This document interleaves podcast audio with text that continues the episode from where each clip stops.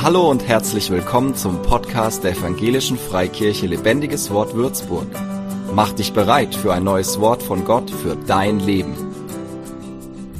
Es ist mit den Eigenschaften, mit dem Wesen Gottes so, je mehr wir über Gott wissen, je mehr wir erkennen, wie Gott wirklich ist, desto mehr ändert sich unser Verhalten, wie wir uns Gott gegenüber verhalten und wie wir uns den Menschen gegenüber verhalten. Deswegen ist es unglaublich wichtig, dass wir uns als Christen damit befassen, wer ist Gott, wie ist Gott. Und das wollen wir uns heute zusammen anschauen. Ich bete nochmal zum Anfang. Ja, Vater im Himmel, ich danke dir, dass dein Reich kommt, dass dein Wille geschieht und geschieht und das bitte ich für uns, für diesen Gottesdienst von dir dass du uns dein Wort aufschlüsselst, dass du uns Erkenntnis schenkst, dass du dich uns offenbarst durch dein Wort, wie du bist, damit wir dich erkennen, damit die Erkenntnis uns verändert durch deinen Heiligen Geist. Ich bitte dich, dass du jeden persönlich ansprichst mit einer Erkenntnis, mit einer Erbauung, einer Ermutigung, etwas Neuem, einer Weisung, der hier ist. Ich danke dir dass du mit uns bist, dass du ein herrlicher Gott bist. In Jesu Namen. Amen. Es ist wichtig, auf Gott zu schauen. Und es gibt einen im Alten Testament, der ganz besonders auf Gott geschaut hat, auf eine ganz besondere Art. Ich erzähle kurz mal den Kontext. Es geht um den guten Mose. Die meisten von euch kennen ihn. Es ist der Mann, den Gott erwählt hat, um sein Volk aus der ägyptischen Gefangenschaft herauszuführen in das verheißene Land. Und dieser Weg, der ging erstmal durch eine Wüste. Die Israeliten waren also gerade raus aus der Gefangenschaft. In der Wüste haben Gott noch angebetet und dann geht Mose auf einen Berg. Dort gibt ihm Gott die zehn Gebote, das Gesetz, wir kennen es alle, und Kaum kommt er runter von diesem Berg oder beziehungsweise noch in der Zwischenzeit, bevor Mose vom Berg runter wurde, geteilt vor unseren Augen, gedacht, oh, der Mann Gottes, wir haben all die Wunder gesehen, ein Meer wurde geteilt vor unseren Augen, wir haben eine Feuersäule, eine Wolke gesehen, die uns den Weg weist, die uns beschützt. Wir haben so viele Wunder gesehen, aber dieser Mann, durch den Gott es gewirkt hat, der ist ein bisschen zu lange auf diesem Berg. Also lasst uns ein goldenes Kalb machen und anbeten. In dieses Setting kommt Mose von diesem Berg runter und sieht eben dieses Volk ein goldenes Kalb anbeten, womit sie direkt das erste und zweite Gebot gebrochen haben, dass der Mensch keinen Gott neben Gott haben sollte und der Mensch kein Bildnis machen sollte und sich vor ihm niederwerfen. Und ja, in dieser Situation rastet Mose aus, er zerschlägt diese Steintafeln, die er mit sich trägt Gott schlägt das Volk mit einer Strafe, 3000 Personen sterben. Das Volk bereut es und Mose steigt wieder auf diesen Berg, um erneut die ja, zwei Steintafeln beschreiben zu lassen. Doch davor bittet er Gott etwas. Und zwar, er tritt ein für das Volk, er sagt, Herr, lösch dein Volk nicht ganz aus, sonst musst du auch mich auslöschen. Er steht ein für das Volk, für die Gemeinschaft, in der er selber steht. Und Gott ist gnädig. Und die andere Bitte, die Mose an Gott hat, ist, er sagt, Gott, ich will dich sehen. Ich möchte erkennen, wer du bist. Ich will dich mit meinen Augen sehen. Und Mose war ein sehr gesegneter Mann, deswegen gewährt Gott ihm diese Bitte und stellt Mose sozusagen, er sagt, komm auf den Berg, Mose, ich bewege dich in eine Felsspalte. Du kannst mich nicht von vorne sehen, weil du könntest es nicht ertragen, aber du kannst mich von hinten sehen. Und in dieser Situation findet der Text statt, den wir jetzt zusammen lesen werden.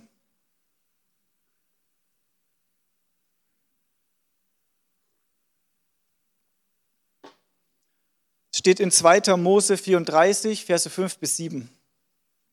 Da kam der Herr in einer Wolke herab und trat dort zu ihm und rief den Namen des Herrn aus. Und der Herr ging vor seinem Angesicht vorüber und rief, der Herr, der Herr, der starke Gott, der barmherzig und gnädig ist, langsam zum Zorn und von großer Gnade und Treue, der tausenden Gnade bewahrt und Schuld und Übertretung und Sünde vergibt, aber keineswegs ungestraft lässt, sondern die Schuld der Väter heimsucht an den Kindern und Kindeskindern bis in das dritte und vierte Glied. Auch eine super krasse Erfahrung, die Mose da macht. Ich wäre gerne an Moses Stelle gewesen. Was wir hier über Gott lernen können, ist, Gott offenbart sich als der Herr, der Herr. Er ist der, der herrscht. Er ist es, der die Autorität hat, der alles in seiner Hand hält. Interessanterweise steht auch in Vers 6, auch der Herr ging vor seinem Angesicht vorüber. Der aufmerksame Leser hat das entdeckt. Könnte ein Hinweis auf unseren dreieinigen Gott sein. Gott, der Vater der Geistes, aber der Sohn, der menschliche Gestalt angenommen hat. Und im Alten Testament sehen wir immer wieder einen kleinen Blick durch das Schlüsselloch schön hinweisend auf die Person Jesus Christus, die sich uns später noch offenbart. Nach dem Herr, der Herr bezeichnet sich Gott als der starke Gott. Er ist der Schöpfer der Welt. Er hält alles in seiner Hand. Er ist souverän und all die Dinge, die er bestimmt, die werden so eintreten, wie er sie bestimmt hat. Es gibt keine Macht, keine Feindlichkeit, keine Kraft auf dieser Welt oder im Universum, die irgendwie Gottes Willen Schach setzen könnte, der irgendwie Gott Paroli bieten könnte, der irgendwie etwas an den Dingen ändern könnte, die Gott bestimmt hat. Und das, was er danach offenbart ist, er ist ein barmherziger und gnädiger Gott.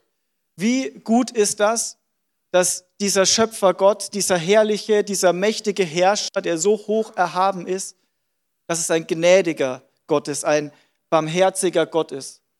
Er ist langsam zum Zorn. Das heißt, er gibt dem Menschen Raum, um umzukehren. Er straft nicht direkt. Er ist nicht jähzornig. Wir haben alle bestimmt schon mal die ein oder andere jähzornige Person getroffen und es ist oft schwierig, weil du gar nicht weißt, wann du auf die nächste Mine trittst und die Situation eskaliert. Gott ist nicht so, er ist langsam zum Zorn. Er ist ein treuer Gott. Das bedeutet, er steht zu seinem Wort, zu seinen Versprechen und zu seinen Bündnissen. Gott ist treu. Und jetzt kommen wir zu sehr spannenden Versen in diesem Kontext. Der Tausenden Gnade bewahrt und Schuldübertretung, Sünde vergibt, ein vergebender Gott. Ein Gott, der Gnade hat den Tausenden gegenüber, aber keineswegs ungestraft lässt. Denn unser Gott ist ein gerechter Gott und ein heiliger Gott. Und Gerechtigkeit beinhaltet, dass Strafe nicht, äh, das Vergehen nicht ungestraft sein dürfen. War nicht ganz korrekt. Ähm, und sondern er wird die Schuld der Väter heimsuchen an den Kindern, an den Kindeskindern bis in das dritte und das vierte Glied. Und wir erkennen vielleicht auch an der Dimension, an der Balance, dass Gott lieber gnädig ist und vergibt, als dass er straft. Doch er tut beides und beides ist gut und gerecht. Doch was bedeutet das? Was bedeutet es, wenn wir lesen, dass Gott die Schuld der Väter heimsucht an den Kindern und Kindeskindern bis ins dritte und vierte Glied? Das klingt doch nicht so ganz barmherzig, könnte man meinen, wenn man das liest. Ähm, es heißt nicht, dass Gott Kinder bestraft für die Sünden der Eltern. Das können wir sagen, weil er im fünften Mose schreibt oder offenbart, die Väter sollen nicht für die Kinder getötet werden und die Kinder sollen nicht für die Väter getötet werden, sondern jeder soll für seine Sünde getötet werden. Und so trägt jeder Mensch seine eigene Verantwortung und wird seine persönliche, er wird persönlich zur Verantwortung gezogen und nicht stellvertretend für eine andere Person. Und so können wir schon mal wissen, dass Gott damit nicht meint, dass er Kinder einfach bestraft. Doch was bedeutet diese Stelle? Aus meiner Sicht bedeutet diese Stelle, dass Gott die Folgen von Sünde zulässt. Sünde und Boshaftigkeit in dieser Welt haben Auswirkungen. Sie haben größere Auswirkungen, als wir denken. Wenn wir jemanden belügen, ist das Vertrauen kaputt. Ganz gleich, ob uns Gott vergibt, hat es eine reale Auswirkung, ob wir gelogen haben. Das hat nichts mit dem Rechtsstatus mit Gott zu tun, sondern mit den Auswirkungen der Sünde. Und das ist einer der Gründe, warum Gott die Sünde auch so hasst, weil sie so bösartig und schädlich ist, weil sie Leid zufügt. Und Gott straft in diesem Fall, indem er die Folgen der Sünde bis ins dritte und ins vierte Glied zulässt. Sünde hat Auswirkungen. Wir machen uns heutzutage ja als westliche Welt ganz viel Gedanken um die Umwelt, die Bäume, den Regenwald, was in einem gesunden Rahmen auch gut ist. Aber es ist, wir machen uns Gedanken, weil wir wissen, dass Dinge eine Auswirkung auf die nach uns haben. Das, was wir tun, hat Auswirkungen auf die nach uns. Und das sehen wir schon bei diesen physischen Dingen. Doch wie größer ist der geistliche Einfluss von dem, was die Gesellschaft treibt? Das, was vor drei, vier, zwei Generationen gesät wurde, das ernten wir heute. Das, was wir heute sehen, das ernten Generationen nach uns, geistlich. Es ist wichtig, was wir als Gesellschaft, wem wir uns unterstellen, wem wir den Vorrang geben, welche Werte und Dinge wir vertreten, aber besonders vor welchem Gott wir uns niederwerfen. Es hat seinen Grund vermutlich, dass wir heute sehr hohe Zahlen von Verwirrungen, Depressionen, Burnouts, Angststörungen, Traurigkeiten, Bindungsängsten in unserer Gesellschaft sehen. Das sind Samen, die mal gesät wurden. Dort die Sache mit Sünde ist auch, wir sollten nicht irgendwelche anderen Übeltäter suchen, auf den anderen gucken, was er Böses getan hat, sondern das Problem des Menschen und der Sünde ist, dass wir alle Sünder sind. Keiner ist besser als der andere in Gottes Augen. Da brauchen wir auch nicht auf den Nächsten zu gucken, auf irgendwen runter oder hoch gucken. Jesus sagt, wer ohne Sünde ist, der werfe den ersten Stein. Und da war keiner, der einen Stein geworfen hat. Der Einzige, der einen hätte werfen dürfen, der hat es nicht gemacht. Gottes Maßstab ist absolute Makellosigkeit oder Unreinheit. Es gibt nur schwarz und weiß, was die Gerechtigkeit angeht. Nicht jeder ist ein Serienmörder, aber niemand ist moralisch rein. Und das ist es, wonach Gott misst. Das ist der Maßstab. Und jetzt haben wir eben dieses große Problem, die Folge der Schuld ist die Trennung von Gott. Dieser heilige, gerechte, reine Gott, der wird nicht in Gemeinschaft treten mit einem sündigen, unreinen Menschen aufgrund seines Wesens. Und das ist dieses große Dilemma. Wie vergibt dieser große Gott aufgrund seiner Barmherzigkeit, aber straft aufgrund seiner Gerechtigkeit gleichzeitig? Gott will vergeben, aber er kann die Sünde nicht ungestraft lassen, denn sie hat reales Leid gebracht und sie hat eine reale entsprechende Strafe zur Folge. Doch von seiner Liebe, von seiner Barmherzigkeit und Gerechtigkeit motiviert, hat Gott den größten Rettungsplan aller Zeiten beschlossen und hat ihn ausgeführt. Eine Person des dreieinigen Gottes selbst wurde Mensch, Jesus Christus. Und er hat ein sündenfreies Leben gelebt, in absoluter Beziehung, Gemeinschaft und Ordnung zu Gott gelebt, den Willen Gottes getan in Perfektion, makellos, absolut rein. Deshalb hat die Welt ihn abgelehnt, weil die Welt so von der Sünde beeinflusst ist, dass sie es nicht erträgt, wenn Gott in seiner Reinheit auftaucht. So hat die Welt Jesus Christus abgelehnt, weil sie böse ist, dass wenn ihr Schöpfer in sie hineinkommt, sie ihn ablehnt. Doch er hat das getragen, er wurde gefoltert, gedemütigliche Leiden, sondern Kreuz. Und das Schlimmste, was er getragen hat, war nicht das körperliche Leiden, sondern als er auf, ausrief am Kreuz, mein Gott, mein Gott, warum hast du mich verlassen? Denn er trug dort die Strafe der Trennung von Gott stellvertretend für dich. Die Vergebung Gottes geschieht nicht aus dem Bauch heraus, sondern sie geschieht auf der Basis, dass gerecht gestraft wurde, dass da ein Opfer war, da ist jemand, der den Preis bezahlt hat. Und wenn wir das hören, dann fragen wir uns, was sollen wir tun? Und wir können uns es nicht verdienen, wir können es uns nicht erarbeiten, wir müssen es annehmen. In der Person Jesus Christus. Gottes Barmherzigkeit ruft uns auf zur Umkehr. So steht in Römer 2, Vers 4, oder verachtest du den Reichtum seiner Güte, Geduld und Langmut und erkennst nicht, dass dich Gottes Güte zur Buße leitet. Es ist Gottes Barmherzigkeit, uns nicht direkt zu strafen. Jeder von uns hätte es verdient, nach dem Gesetz direkt tot umzufallen. Wenn jemand hier eine Straftat begeht, dann wollen wir doch, dann lassen wir den nicht laufen in der Hoffnung, dass irgendwas sich laufen, irgendeinen Mörder, oder? Den lassen wir nicht erstmal rumlaufen in der Hoffnung, dass irgendwas sich verändert. Nee, der, der kriegt die Strafe so schnell es geht. Doch Gott ist langsam, er gibt dem Menschen den Raum und er straft nicht direkt. Er ist barmherzig. Menschen missverstehen das oft und glauben, ja, ich kann ja machen, was ich will, weil es passiert ja nichts. Sie verstehen es absolut falsch. Es ist Gottes Güte, Geduld und Langmut, weil er sich wünscht, dass die Menschen umkehren, dass sie von den finsteren Wegen abkehren, von einem Leben unter eigenem Management zu einem Leben unter Gottes Management hin.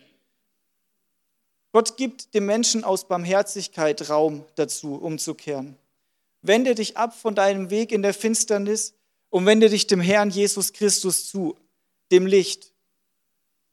Wir reparieren uns nicht selber, um zu Gott zu kommen. Es ist nicht, dass wir uns selber optimieren und dadurch werden wir zu Christen, wenn wir uns weit genug optimiert haben, sondern wir kehren um, wir kommen zu Gott und in seiner Gegenwart repariert er uns, heilt er uns, stellt er uns wieder her. Das ist die frohe Botschaft. Der Gott, der barmherzig ist, dem, der die Strafe verdient hat und der in seiner Gnade einen Weg geschaffen hat, den jeder von uns bestreiten kann. Das ist kein Weg der Stärke, kein Weg, wo ein paar wenige es irgendwie schaffen mit Fleiß und die, die am diszipliniertesten sind. Es ist der Weg, wo der Demütige hinkommt, wo der Schwächste hinkommen kann, wo der Kranke hinkommen kann.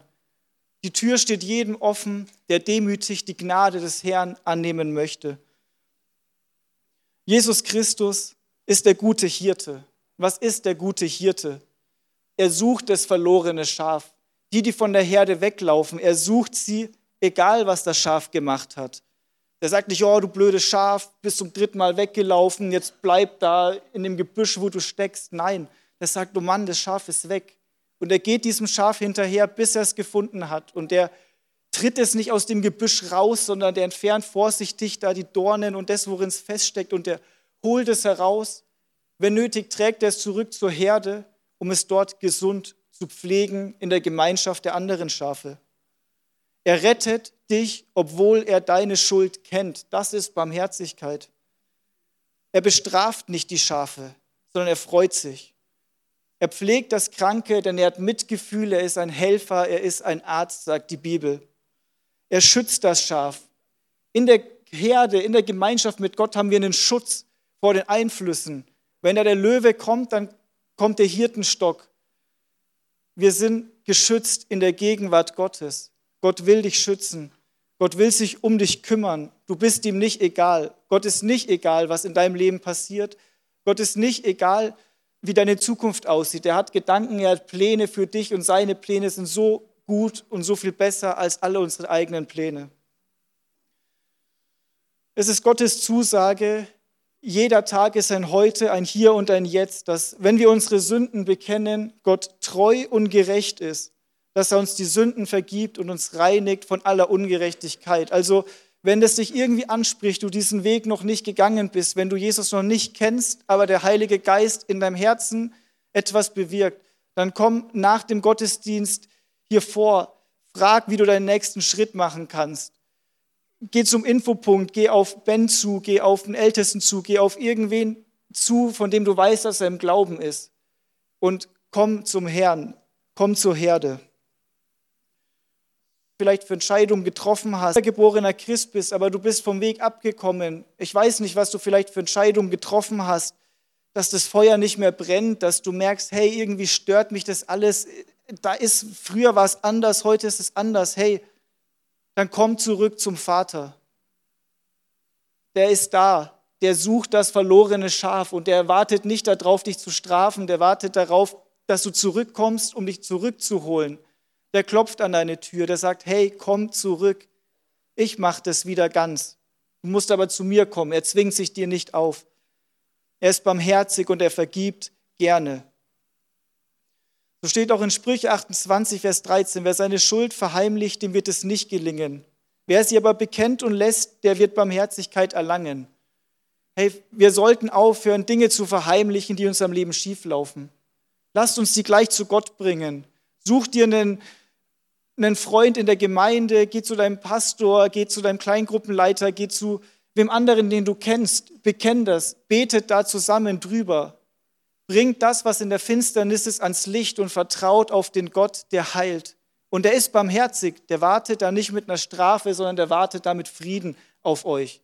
Und ihr werdet euch niemals selber reparieren können, um dahin zu kommen. Ihr müsst zu ihm kommen, um repariert zu werden. Das ist Barmherzigkeit. Und so stellt uns der Heilige Geist wieder her und er wirkt an uns, an unserem Herzen. Es ist so toll, Jesus Christus nachzufolgen und nicht mehr der eigene Herr seines Lebens zu sein. Wie anstrengend und wie leer war das. Gott ist so gut. Und wenn wir diese Barmherzigkeit erfahren haben, wenn wir Kinder Gottes sind, wenn wir in der Gemeinde leben, dann sehen wir in der Bibel ganz viele praktische Anweisungen, wie wir leben sollen, weil Gott möchte, dass wir Nachahmer von ihm sind. Nicht um uns sein, sein Gefallen, seine Gunst zu verdienen, sondern einfach, hey, er ist so gut, er hat uns so vergeben, er ist so barmherzig. Wenn jemand seine Kinder sieht, dann sollen sie auch diese Barmherzigkeiten, diese Liebe und diese Wärme sehen, die der Vater hat. Halleluja, wir sind im Bilde Gottes geschaffen. Wir sind seine Repräsentanten auf dieser Erde. Lass uns Gott die Ehre geben mit unserem Leben. Petrus schreibt es im Brief folgendermaßen. Steht in 1. Petrus 4, 7 bis 11. Er schreibt, das Ende aller Dinge ist nahe. Seid also besonnen und nüchtern in euren Gebeten. Und so sollten wir diesen Zustand dieser Welt und was die Bibel sagt, immer vor Augen halten. Wir sollten besonnen und nüchtern sein. Wir sollten uns nicht abfüllen mit den Dingen dieser Welt, was auch immer es ist, sondern wir sollten uns füllen mit den Dingen, die von Gott kommen. Wir sollten voll sein mit der Erkenntnis, die aus seinem Wort kommt, was abgeht, was sind Gottes Pläne, was hat er vor und er hat so viele Dinge vor und er will sie euch zeigen.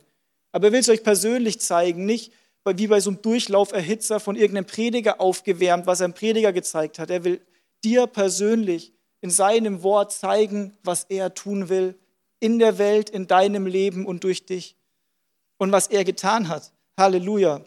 Und so sollten wir im Gebet fokussiert sein auf den Willen Gottes. Dein Wille geschehe, dein Reich komme. Wir sollten die Bibel durchforschen, sagen, hey, was will denn Gott tun? Und wir sollten unser Herz danach ausrichten und das beten. Weil unser Gott liebt es, sich zu bewegen, wenn wir beten, wenn wir seinem Willen gemäß beten, dann wird er es tun. Und er hat uns das schon gesagt. Halleluja. Denn die Liebe deckt viele Vers. Vor allem aber hört nicht auf, euch gegenseitig zu lieben, denn die Liebe deckt viele Sünden zu.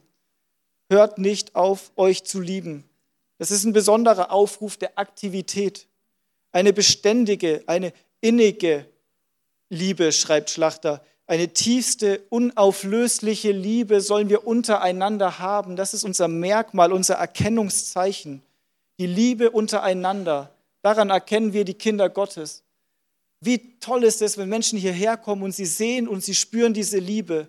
Und es ist keine oberflächliche Liebe, keine Höflichkeit, keine Etikette. Es ist Liebe vom Herzen, weil der Vater uns liebt, weil der Vater deine Geschwister liebt und weil wir da durch diese Liebe auf einer Ebene verbunden sind, wie die Welt nicht verbunden sein kann. Und das sehen Menschen und das macht was mit ihnen. Die Liebe Gottes ist eine Kraft gegen Bitterkeit, gegen Zorn, gegen Neid, Hass und jede Bösartigkeit, die sich leichter in unser Herz schleicht, als wir denken. Und wenn du merkst, dass dir diese Liebe für deine Geschwister fehlt, dann ist oft die Chance hoch, dass du die Liebe Gottes für dich nicht so siehst, wie sie eigentlich da ist. Manchmal erkennen wir nicht wirklich, wie sehr uns Gott liebt. Manchmal glauben wir nicht wirklich, wie sehr uns Gott liebt. Und dadurch verhärten wir auch unser Herz in der Liebe anderen gegenüber. Wer viel Liebe erfahren hat, der liebt viel. Und lest die Bibel und überzeugt euch, das ist an euch gerichtet. Gott liebt euch, sonst hätte er den Sohn nicht gegeben. Wir müssen erkennen, wie Gott uns liebt und wir sollten nicht aufhören, uns gegenseitig zu lieben. Jesus schreibt, Jesus spricht in Matthäus 9, geht aber hin und lernt, was es heißt, ich will Barmherzigkeit und nicht Opfer. Denn ich bin nicht gekommen, Gerechte zu berufen, sondern Sünder zur Buße. Das Herz unseres Herrn ist es, die Sünder dieser Welt zu sammeln, zu rufen, sie zur Buße zu leiten, ihnen barmherzig zu sein durch das Evangelium.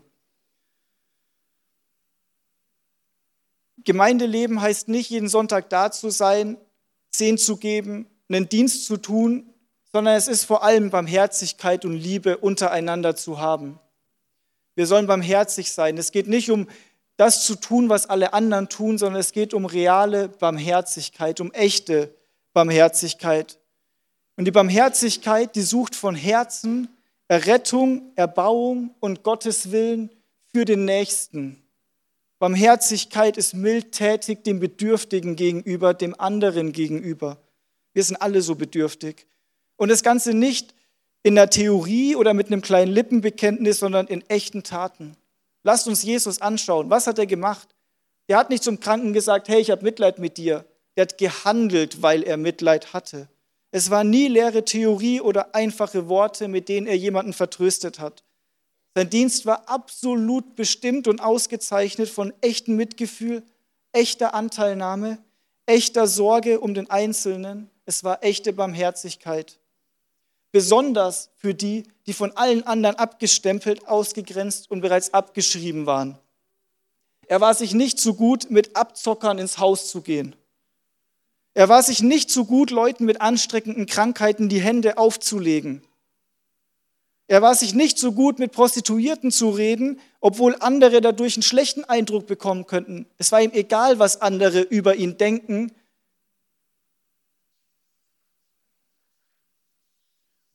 Er war sich nicht so gut, ein paar jähzornige Seeleute, gewalttätige politische Rebellen, einen Zöllner und ein paar andere auszuwählen und zu seinen Jüngern zu machen und tagtäglich mit ihnen unterwegs zu sein. Er hat sich nicht die besten Schüler ausgesucht. Er sucht sich jeden aus, um sein Leben mit ihnen zu teilen.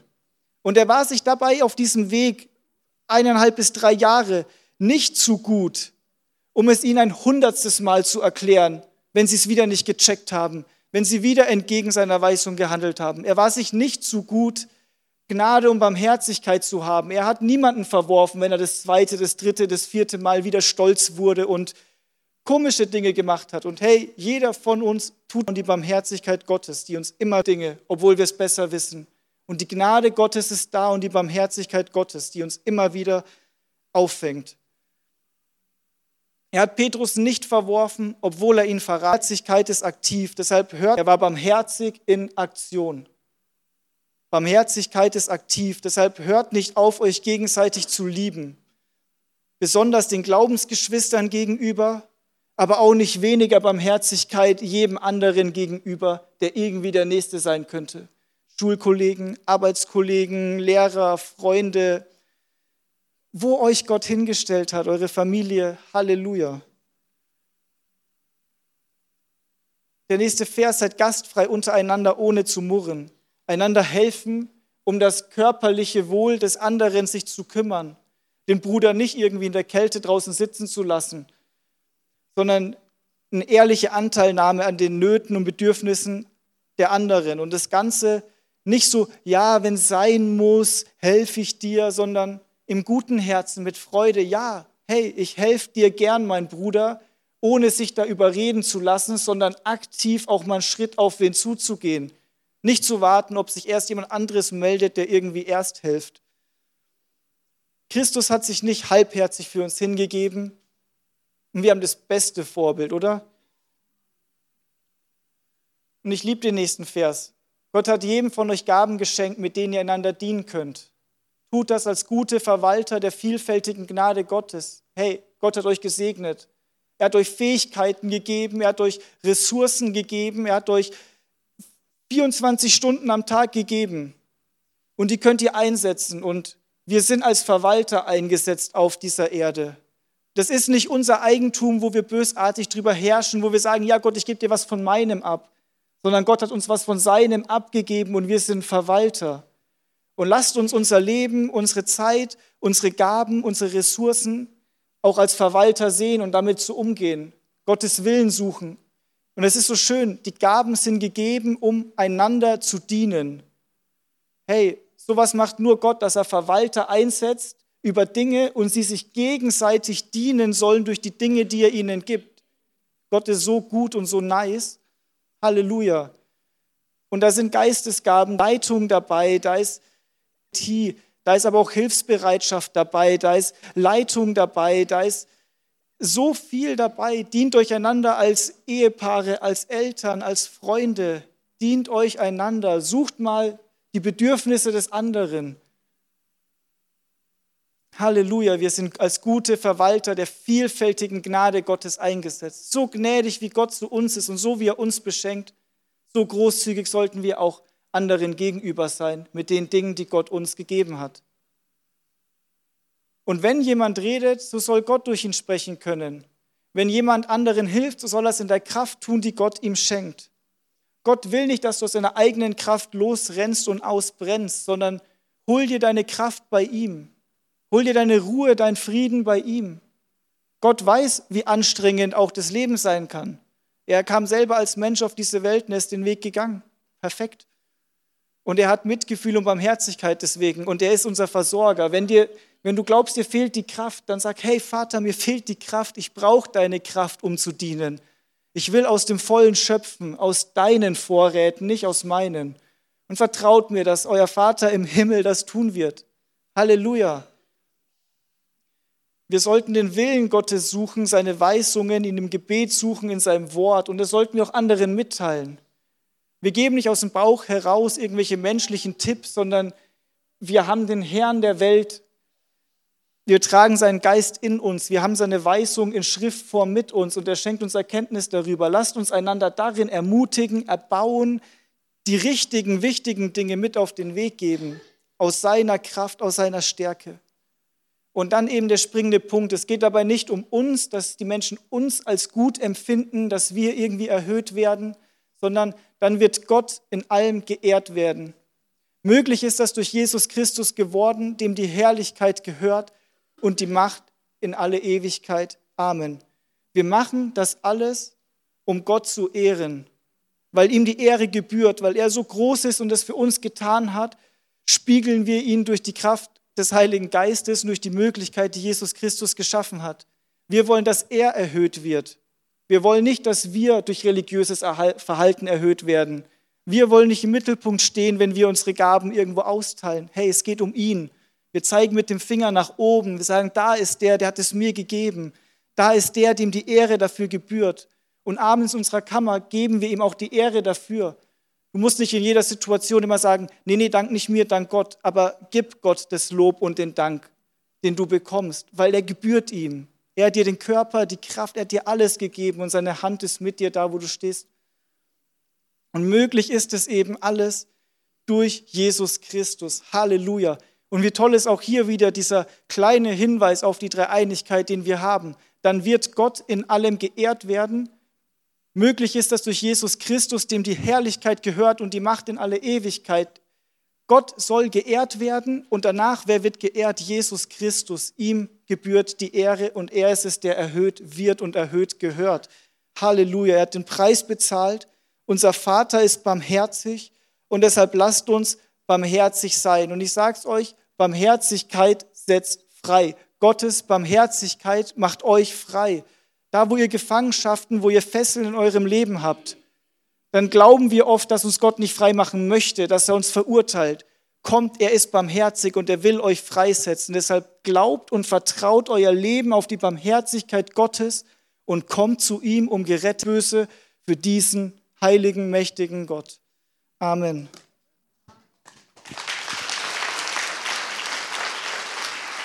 Für mehr Infos besuche uns auf Facebook unter lebendigeswort.de oder einfach persönlich im Sonntagsgottesdienst.